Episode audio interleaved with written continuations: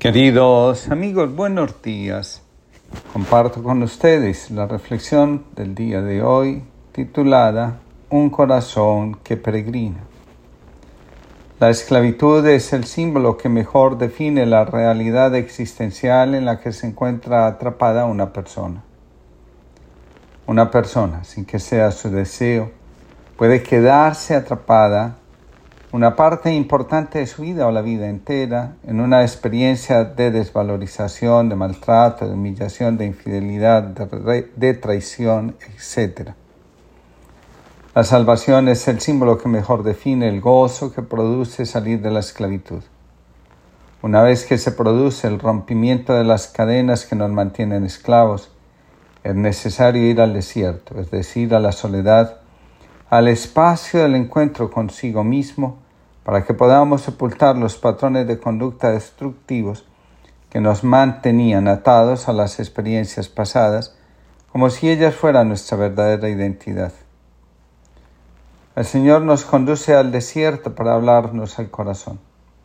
El profeta Oseas lo expresa en los siguientes términos. Yo la voy a enamorar, la llevaré al desierto y le hablaré al corazón un corazón que ha permanecido durante muchos años sometido a la esclavitud, necesita reencontrarse con el amor que le haga reconocerse a sí mismo en su dignidad, en su verdadera condición, en su libertad. Solo si escuchamos a Dios, en lugar de hacerlo, como se ha hecho durante muchos años, al dolor que nos esclaviza, podemos reencontrarnos con nosotros mismos y emprender el viaje hacia la tierra prometida, hacia experiencias nuevas, donde ser no es sólo una realidad, sino una condición permanente para podernos relacionar, para estar en comunión con Dios y con los demás. Había una vez dos personajes de la ciudad de Vistán que se aborrecían mutuamente debido a una vieja rivalidad. Ambos casualmente querían estudiar los secretos del origen y el destino del hombre con el renombrado sabio Ali Beg, cuyo domicilio estaba en un lugar lejano de Persia. Pero Ali, antes de verlos, escribió a otro sabio, Ibn Hamza, que vivía cerca de Vistán, y le pidió que hablase con ellos en su nombre. Pero ambos rehusaron visitar a Ibn Hamza. El primer personaje dijo, yo quiero la raíz, no la rama. El segundo dijo, a Ibn Hamza es un don Entonces Ben Hamza comenzó a esparcir rumores insultantes acerca de los dos postulantes a iluminados.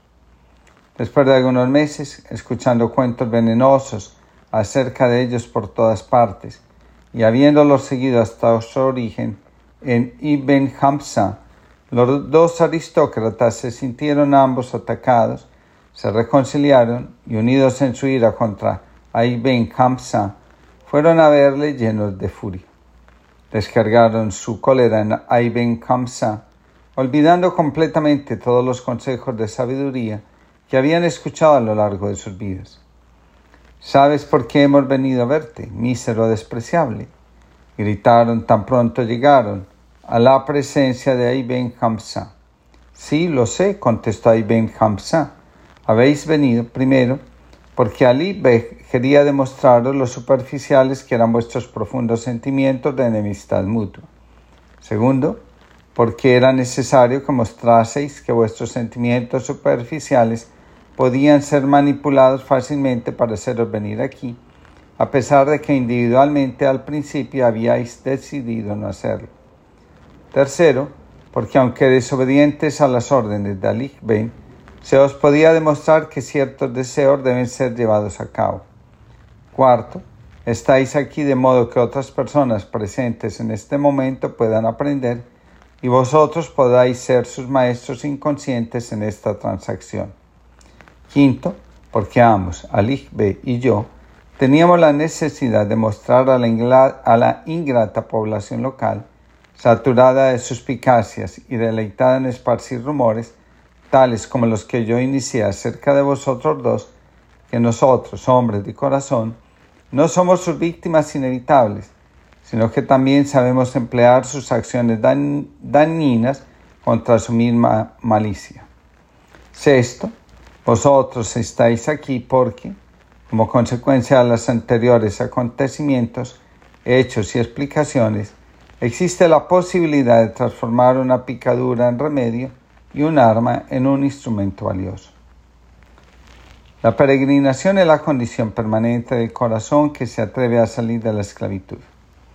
Después de haber sido esclavos en Egipto, el pueblo de Israel estuvo 40 años peregrinando por el desierto, esto es, dándole orden a su vida interior, dejando morir los patrones destructivos de conducta, abriendo el corazón a nuevas experiencias y sobre todo, creciendo en el conocimiento de Dios.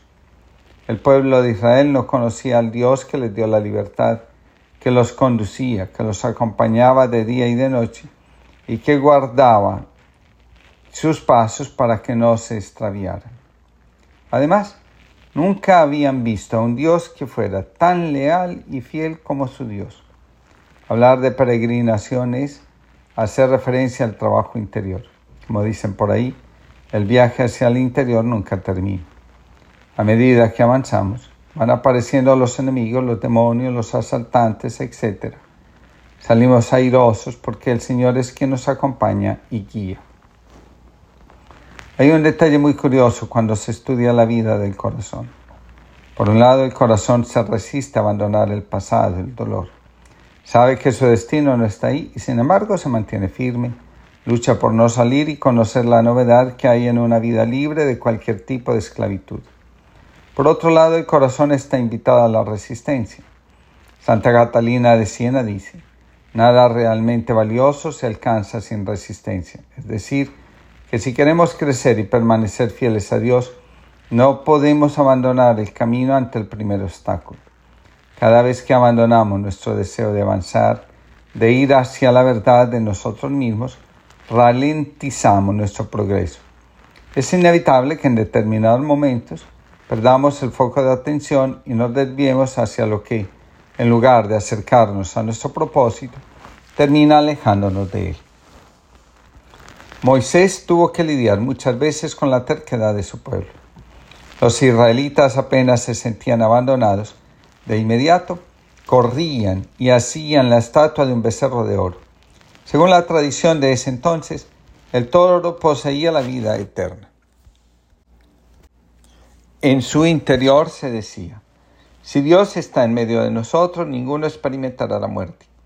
Buscaban a Dios en las representaciones pero olvidaban buscarlo en el interior, en los movimientos del corazón y del alma. Para el corazón débil, la confianza es una empresa muy grande. Los corazones temerosos prefieren tener el control antes que atreverse a confiar. Sin embargo, a Dios solo se le experimenta y encuentra la confianza. La incertidumbre revela que nuestra confianza está puesta en un lugar ajeno a Dios. El corazón supera su estado de sobrevivencia cuando aprende, como dice la espiritualidad, a descansar en Dios. Escribe Joan Chittister. Cuando nos agitamos en nuestra andadura por la vida, el esfuerzo que ello supone resulta ser excesivo para nosotros. Es aprender a descansar en los brazos del Creador lo que nos hace superar lo que de otro modo podría destruirnos. Siempre la vida nos está proveyendo los recursos que necesitamos para avanzar, crecer, confiar y superar la dificultad. La vida nunca nos deja a merced del azar. Para crecer es necesario tener carácter, es decir, capacidad para afrontar la dificultad y mantenernos firmes en las decisiones. Sobre todo cuando a nuestro alrededor hay voces que nos hacen dudar. No hay que soportar lo que no está en consonancia con la vida, con el destino, con el propósito de ser mejores seres humanos.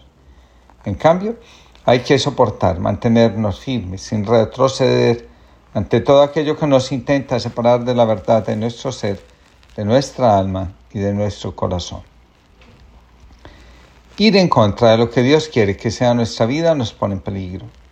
La muerte acecha con más facilidad a quien no tiene claro el propósito de su vida o perdió el amor por la existencia.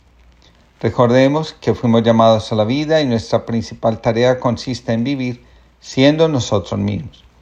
La enfermedad mental o espiritual y la debilidad de carácter pueden arrastrarnos hacia los valles de sombra y de muerte.